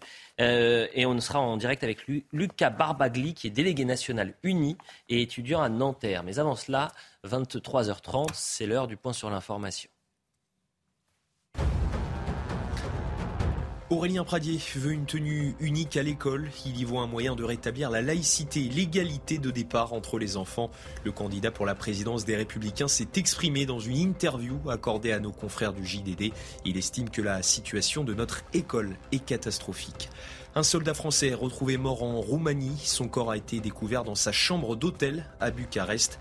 La France dirige actuellement en Roumanie une mission lancée en réaction à l'invasion russe de l'Ukraine. Elle vise à renforcer la défense du flanc oriental de l'OTAN. Et puis Holger Rune remporte le Master 1000 de Paris-Bercy. Le Danois de 19 ans a battu Novak Djokovic en finale. Une victoire en 3-7, 3-6, 6-3, 7-5. Il s'agit de sa première victoire dans cette catégorie de tournoi. Au-delà du top 100 début 2022, il entrera demain dans le top 10 mondial. Voilà pour le point sur l'information. Je le disais, c'est donc un, cri du cœur vu plus de 8 millions de fois sur les réseaux sociaux. Maëlle, étudiante de 20 ans, vit avec 100 euh, euros de, bourse. Cette bourse qui est vraiment a fondu comme neige au, soleil ces, dernières années. Euh, et elle n'en peut plus parce qu'elle ne peut plus subvenir à ses besoins. Et tout en travaillant à côté. Euh, son message, il était adressé aux réseaux sociaux. Il a été vu, je le répète, 8 millions de fois. Euh, et d'ailleurs, il y a un immense élan de solidarité autour de, de Maëlle, puisqu'il euh, y a plus de, de 10 000 euros qui ont été récoltés pour l'étudiante. Elle en est euh, d'ailleurs un peu surprise. Elle a dit, bon, bah, je ne m'attendais pas à avoir autant d'argent. Elle va redistribuer à des, associations. Vous imaginez un peu l'état d'esprit de cette jeune fille. Regardez cette séquence si vous ne l'avez pas vue, parce que c'est absolument, voilà, c'est touchant, c'est énormément d'émotions lorsqu'on voit cette séquence. Regardez. Vraiment, j'en peux plus. Contexte, euh, j'ai 20 ans, je suis étudiante à Sciences Po et je suis boursière. Et euh, ça fait 4 ans, je rentre en ma quatrième année d'études et ça fait 4 ans que chaque année il diminue ma bourse. En première année, je pouvais vivre juste avec ma bourse et c'était vraiment super. Sachant que mes parents peuvent pas du tout payer mes études, genre ils ont pas les moyens. Mon père est au chômage, ma mère elle travaille et elle a une augmentation de son salaire pour payer les courses qui sont super chères à Mayotte. Et donc le fait que mes parents et plus de sous, euh, ils l'enlèvent sur ma bourse, sachant que c'est des sous pour que eux ils vivent là-bas et pas pour m'aider moi, parce qu'ils ont genre le strict minimum. Donc euh, la situation de mes parents n'a pas changé depuis ma première année d'études. Ils sont juste maintenant à 10 000 km de chez moi et il faut donc payer les billets et je peux pas les voir. Et j'ai 100 euros de bourse par mois et avec ça, je suis censée euh, vivre, payer mes courses, payer mon loyer qui est de 400 euros. Je suis à l'étranger en plus, donc enfin tout est plus cher. Et je travaille vraiment, il y a, ça fait deux ans que je travaille au moins 20 heures par semaine. C'est énorme à côté de ces études. Je rends mes études, elles s'en prennent un coup, mais je bosse et je dis rien. Là, j'ai un entretien d'embauche, genre je vais bosser encore, mais c'est juste. Je vais. Enfin, combien d'heures je vais devoir travailler pour pouvoir juste payer ma vie? Juste parce que, genre, ils savent pas calculer. Lucas Barbagli, merci d'être avec nous. Je rappelle que vous êtes délégué national uni étudiant à, Nanterre. Euh, ce témoignage de Maël, j'imagine que vous l'avez euh, entendu, qui a été relayé, longuement relayé. Euh, plus de 8 millions de vues et cette solidarité, 14 000 euros pour cette jeune étudiante. Mais le cas, Maël, n'est pas un cas exceptionnel. J'imagine que ce sont des milliers d'étudiants qui aujourd'hui sont dans la grande précarité. Alors oui, en effet, euh, je veux dire le cas de Maël, déjà son témoignage est très poignant et euh, ça reflète vraiment euh, énormément d'étudiants qui sont dans le même cas, qui travaillent, qui ont un job à côté de leurs études. mais faut, faut-il pas rappeler que les étudiants justement sont là pour avoir pour avoir un diplôme à la fin de leurs études, mais ils sont obligés aujourd'hui de bosser comme des fous, comme des tarés, pour euh, justement parvenir à l'obtention de leur diplôme, parce qu'ils n'ont pas de moyens. Euh, L'État euh, ne fait rien du tout, si ce n'est, on va dire, c'est la politique de Macron, hein, l'aide exceptionnelle, l'aide ponctuelle. il pense qu'avec ça, ça tout va bien se passer. Euh, mais en effet, c'est le c'est le cas d'un grand nombre d'étudiants euh, parce que le voilà les bourses, la réforme des bourses, il n'y a toujours rien, si ce n'est euh, Madame Sylvie Rotaillot qui qui promet une réforme des bourses pour 2023, mais sa précédente Frédéric Vidal l'avait l'avait dit également, mais rien n'a été fait. Donc euh, voilà, c'est le constat en effet de beaucoup d'étudiants. Euh, c'est malheureux parce que l'État ne, réagit ne réagit pas. Merci Lucas, vous restez avec nous bien évidemment. On va écouter Marlène Schiappa, vu que vous parliez du gouvernement, euh, qui a, a, réagi à cette vidéo. C'était vendredi sur le plateau de Patrice Boisfer dans Punchline. Regardez. Il y a des mesures qui sont mises en place, le repas à 1 euro, le plafond et le gel de l'augmentation euh, des loyers, les places euh, dans les crousses, mmh. euh, les appels qui ont été augmentés, la hausse des bourses de 4%. Beaucoup de mesures ont été prises. Si ce n'est pas suffisant, il faudra qu'on en prenne d'autres parce qu'effectivement, on voit là que c'est des jeunes qui ont envie de s'en sortir, qui ont envie de travailler et de faire des études. Et je pense qu'il faut absolument les soutenir. Rappel Steinville, ce sont des millions d'étudiants, de, de, Français même, et on viendra sur l'inflation et la, la, crise, la grande précarité des Français, mais ce sont des, millions d'étudiants, des milliers d'étudiants et des millions de Français qui sont au centime près, dans la grande difficulté. Comment vous euh, réagissez à cette, euh, ce témoignage, ce cri du cœur de Maël ah, C'est sûr que la détresse de Maël est celle d'un grand nombre de Français aujourd'hui. Alors euh, Maëlle est étudiante et un grand nombre de personnes, pour d'autres raisons et tout simplement chez eux, ont toutes les peines du monde à boucler leur fin de mois et même leur début de mois. Alors il y a, un certain nombre d'explications. Hein. Il, y a, la hausse de l'inflation. Il, y a, plein de raisons euh, macroéconomiques qui expliquent aujourd'hui euh, les difficultés des Français. Mais ce qui est, ce qui est, euh, ce qui est toujours étrange, c'est cette espèce de hiatus entre la, communication du gouvernement qui à chaque fois nous explique que les choses vont en s'améliorant et euh, le ressenti euh, des Français, ce qui ne serait qu'un ressenti des Français euh, face à leurs factures et, leur, leur, découvert toujours plus grand. Donc c'est ça qui est, très inquiétant, c'est qu'on a l'impression que c'est deux mondes qui ne, qui ne, se parlent plus, qui ne communiquent plus et, et dont, les, dont les capteurs sont, ne marchent plus. Quoi. Nathan Devers. Oui, je suis tout à fait d'accord avec vous. Le paradoxe de ce gouvernement, c'est que ce gouvernement est du macronisme c'est que le macronisme a incarné le jeunisme. Hein. C'était ça vraiment, une forme de Obama la français, à la fois l'esthétique du cool, cette, euh, ce, fait qu'il était lui-même individuellement jeune, etc. Les jeunes n'ont peut-être jamais autant souffert, et particulièrement les étudiants, que ces quelques dernières années. On a vu des signes de détresse. Maël, euh, son, son, cas, évidemment, moi je lui dis tout mon soutien. Et comme vous le disiez, c'est pas un cas limité, c'est pas un cas unique, c'est un cas qui est représentatif de ce que vivent énormément d'étudiants. Il y en avait un qui s'était immolé par le feu, à Lyon ou qui s'était euh, il y, a il y a des explosions de gens qui ont recours à des banques alimentaires, des queues, etc. Une situation qui est vraiment dramatique. Donc face à cela, il faut d'abord poser ce constat du paradoxe d'un jeuniste qui n'aident pas les jeunes. Deuxièmement, moi j'ai le bonheur d'enseigner à l'université. Je vois ça, je ne vais pas donner de détails, mais aux premières loges, c'est-à-dire que des étudiants qui doivent travailler comme des fous, mais vraiment comme des fous, qui n'ont plus le temps, qui n'ont plus la motivité, l'énergie de s'investir dans leurs études. Moi, je suis, mais je le dis très clairement, pour une aide qui serait inconditionnelle versée aux étudiants. Parce qu'il y a euh, l'indexé aux revenus des parents, par exemple, il arrive qu'il y ait des parents qui euh, maltraitent leurs enfants, qui, ne s'occupent pas bien de leurs enfants, qui ne leur donnent pas d'argent, qui ne leur apportent pas d'aide. Ça, ce n'est pas vu par les services administratifs. Donc, et vous voyez, quand vous ne, préoccupez pas de ça, vous créez en fait de la, de la reproduction sociale. C'est-à-dire que les étudiants favorisés travaillent globalement bien, et puis il y en a d'autres qui ne peuvent plus, qui sont complètement déconnectés de leur vie universitaire et qui n'ont pas leur place dans, dans, les études et donc dans leur avenir. Andrea Cotara, quelle solution pour Maël Et par Maël, on pense à ces milliers d'étudiants euh, qui sont dans la grande difficulté et qui comptent, le, qui sont à l'euro ou même au centime près pendant euh, le mois. Et ça vaut pour les, les, étudiants, ça vaut aussi pour les Français Oui, on va y venir à, à, quelques euros près et dont les dépenses alimentaires sont parmi les trois premières priorités. Je ne sais pas si on s'en rend compte, 64% d'entre eux font des économies. Moi, sur Maël, c'est un, une vidéo qui m'a profondément choqué. Je l'ai partagée à tout le monde.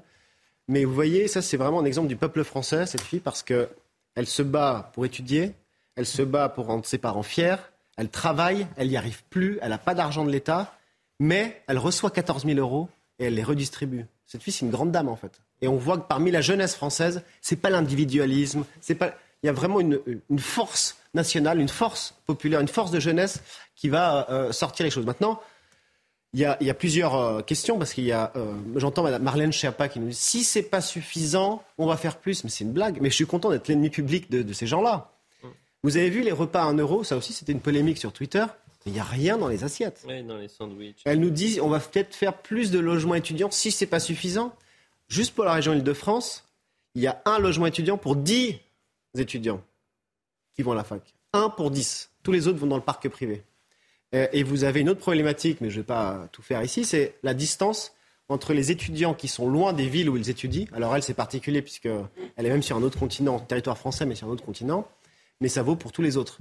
Il y a un taux d'échec plus fort pour les étudiants qui vivent plus loin de la ville et de la métropole où il y a l'université que ceux qui sont dans la métropole. Parce qu'ils n'ont pas besoin de travailler, cela. Un mmh. Parisien n'a pas besoin de travailler, il a son logement, il est chez ses parents, il est nourri, blanchi, et du coup, il a euh, tout le temps pour euh, apprendre, pour réviser. Bien sûr. Ceux qui sont, loin. Ouais, voilà, ce sont ses parents qui sont à Mayotte et elle, elle travaille euh, et enfin elle étudie et en France et en, en Allemagne si je ne m'abuse. Je vais votre réaction dans un instant, Paul Melun, mais vous vouliez réagir, Lucas Barbagli et je le répète, vous êtes délégué national uni et étudiant de Nanterre.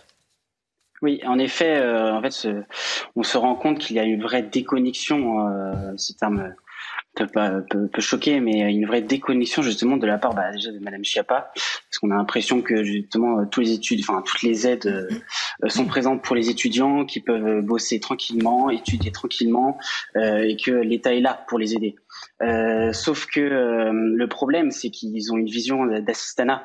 Euh, le but, enfin, les étudiants n'attendent pas d'avoir une simple aide supplémentaire à la fin du à la fin du mois, mais leur donner les moyens pour qu'ils puissent étudier, pour qu'ils puissent travailler. Justement, il n'y a, a, aucun projet euh, sur le statut d'étudiant salarié. Aujourd'hui, il n'y a rien du tout euh, nationalement. Je parle hein, oui, au niveau de l'université, euh, il peut y avoir des choses d'organiser, mais là-dessus, il n'y a rien du tout. donc, il y a une vraie déconnexion et Maël est le vrai témoin, enfin, le témoignage justement de cette, de cette déconnexion-là. voilà, on pourrait justement parler aussi des, de la bourse, des, des crous, de l'alimentation. C'est un, euh, un, enchaînement de, de, contraintes et de difficultés du quotidien ça. pour les étudiants. Paul Melun, en un mot, parce qu'après, je veux qu'on vienne sur l'inflation, euh, les propos de Bruno Le Maire. Et on avait fait un sujet sur les prix qui explosent dans les supermarchés il y a deux semaines, mais qui est euh, toujours dans l'air du temps. Euh, Paul Melun, d'abord sur Maël. Donc le sujet de l'inflation étant lié, on en parlera, j'en parlais tout à l'heure. Mais là, en l'occurrence, effectivement, je suis un peu gêné par l'autosatisfaction de la ministre. C'est-à-dire que ça a quelque chose d'indécent de voir Mme Schiappa s'en venir sur un plateau de télévision pour nous expliquer et faire de la communication politique à la petite semaine, nous disant que tout est fait pour les étudiants, alors même que euh, cette jeune étudiante nous montre par A plus B la difficulté d'étudier. Quand mmh. on nous dit 100 euros par mois, effectivement, c'est absolument terrible, terrible. Et donc, ça nécessite, là encore, de repenser totalement le logiciel et de sortir des logiques, c'est un peu le même sujet que quand on traitait tout à l'heure l'hôpital public, de sortir des logiques purement comptables et, Et si vous voulez, l'université, c'est le creuset, c'est le terreau de l'égalité entre des citoyens plus tard. C'est-à-dire que le fait qu'un fils ou une fille d'ouvrière ou d'ouvrier puisse travailler à l'université, avoir un bon diplôme et un bon métier derrière, mmh. c'est aussi une promesse d'égalité. Et si on rompt avec cela, eh bien après, on pourra toujours se désoler de toutes les divisions qu'il y a dans notre société, mais elles seront aussi la résultante de cette rupture d'égalité qui date de l'université. Donc j'aimerais que le gouvernement prenne davantage de mesures. Nathan parlait d'un revenu pour les étudiants. Moi, par exemple, j'y suis favorable. On a longtemps parlé dans le syndicalisme étudiant de l'allocation d'autonomie. C'est intéressant de réfléchir à la façon dont on peut, sans que ce soit conditionné au revenu des parents d'ailleurs, je suis d'accord, donner à tous les étudiants la possibilité d'étudier sereinement dans une école publique de qualité, libre et gratuite. Bruno Le Maire, aujourd'hui, sur l'inflation, il n'y a pas de profiteurs de l'inflation dans l'alimentaire. Ni les agriculteurs, ni les distributeurs, ni l'industrie agroalimentaire n'ont pris au passage de rémunération excessive. Pourquoi il dit ça? Parce que tout le monde se pose la question, mais comment se fait-il que euh, mon panier, euh, lorsque je vais au supermarché, euh, soit 10, 20, 30 euros parfois de plus que ce que je vivais, ou en tous les cas ce que acheté il y a ne serait-ce que deux mois? Voyez le sujet la rédaction de CNews, je le rappelle, ça a été fait je crois il y a une dizaine de jours, mais c'est dans l'air du temps. Et, et les témoignages que vous allez avoir, ils sont saisissants. Écoutez. À la sortie de ce supermarché, les caddies sont moins remplis. Le constat est donc sans appel. Les prix ont augmenté. Sur le total, on est passé euh, à bien plus 30 euros en moyenne euh, sur un caddie. Oui, on l'a senti sur des petits, des petits centimes à chaque fois, mais effectivement, oui, c'est le cas. Euh, et sur le global, comme tout le monde, je pense que ça, ça fait des plus grosses factures. Quoi. Le portefeuille, il devient, ça commence à être super, super serré. Par rapport à l'année dernière, on constate une hausse des prix de 9% en moyenne sur les produits de grande consommation. Dans le détail, pour les produits alimentaires, en haut du classement figurent les viandes et volailles, avec une hausse de 28%. Viennent ensuite les pâtes, l'huile, les produits laitiers, mais aussi les œufs, avec une hausse de 15%. Du côté des produits d'hygiène, les essuie-tout ont augmenté de 23% et le papier toilette de 18%. D'après les spécialistes, cette tendance n'est pas près de s'arrêter. Je suis certain que ces euh, phénomènes en fait de hausse des prix sont des phénomènes plutôt quand même durables. Évidemment, la guerre euh, en, Ukraine euh, ne laisse pas entendre que ça va baisser. Hein. donc on va plutôt vers une hausse. De même, on a un nombre important d'aléas climatiques et ça risque de continuer aussi avec le réchauffement et puis la superficie des cultures qui diminue de fait. Parmi tous les produits concernés par cette inflation, les marques premier prix sont celles qui ont vu leur prix le plus augmenter ces derniers mois. Andrea Cotarac, je rappelle que vous êtes président du groupe Rassemblement national Auvergne-Rhône-Alpes. Mais pourquoi, pourquoi on n'arrive pas aujourd'hui à bloquer euh, les prix pour des produits de première nécessité? Euh, Qu'est-ce qui, empêche le gouvernement de faire ça?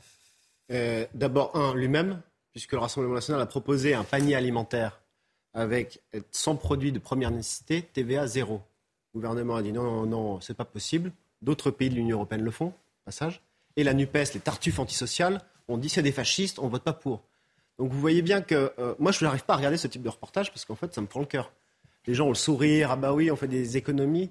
Vous avez vu tout à l'heure l'étudiante et en fait il y a, des, quand même des, solutions de bon sens. D'abord d'agir directement en urgence sur le panier alimentaire. 12 millions de personnes qui n'arrivent pas à se chauffer, ben on a proposé en urgence une TVA de 20 à 5,5 sur l'électricité, le gaz, le, fuel pour les personnes qui n'arrivent pas euh, à, se chauffer. Et puis il y a des décisions de bon sens tout à l'heure, l'étudiante, je parlais des étudiants. Là, j'ai regardé, j'ai pris euh, sur SNCF TER, Grenoble, centre universitaire, Haute-Savoie, parce qu'il y a beaucoup de Haute-Savoie qui ont 50 euros TER, 4h39. C'est 2 heures en voiture. Hmm. C'est-à-dire que euh, quand vous avez des services publics qui sont catastrophiques, tout augmente. Marine Le Pen a proposé des solutions de bon sens pour les 18-24 ans en heure creuse, dans les trains vides, gratuit pour ces gens-là. C'est-à-dire que ces gens-là pourront utiliser 50 euros pour remplir leur panier plutôt que de faire des centimes d'économie. C'est juste du bon sens. Ça change rien pour la SNCF. Le train roule à vide. Donnez-leur la possibilité de souffler un petit peu aux Français. Raphaël Steinville, bonne idée. Euh, oui, je pense que toutes les, idées qui ont dans le sens de rendre du pouvoir d'achat aux Français euh, euh, sont, bonnes à prendre. Mais les résultats de ces différentes enquêtes parlementaires, en fait, sont clairs. C'est-à-dire que le, gouvernement a longtemps laissé entendre qu'un certain nombre de, personnes profitaient de la crise, mais en fait, le seul profiteur de la crise aujourd'hui, c'est Bercy. C'est Bercy qui est le plus grand profiteur avec plus de 50 milliards qui ont été provisionnés en plus sur ce qui avait été initialement envisagé pour l'année 2022. Donc c'est là où je pense que vous avez raison. L'État pourrait prendre un certain nombre de mesures, alors sur, sur les, produits de première nécessité, sur également les matières énergétiques et notamment sur renoncer à, taxer à hauteur de 80% l'essence et, le diesel.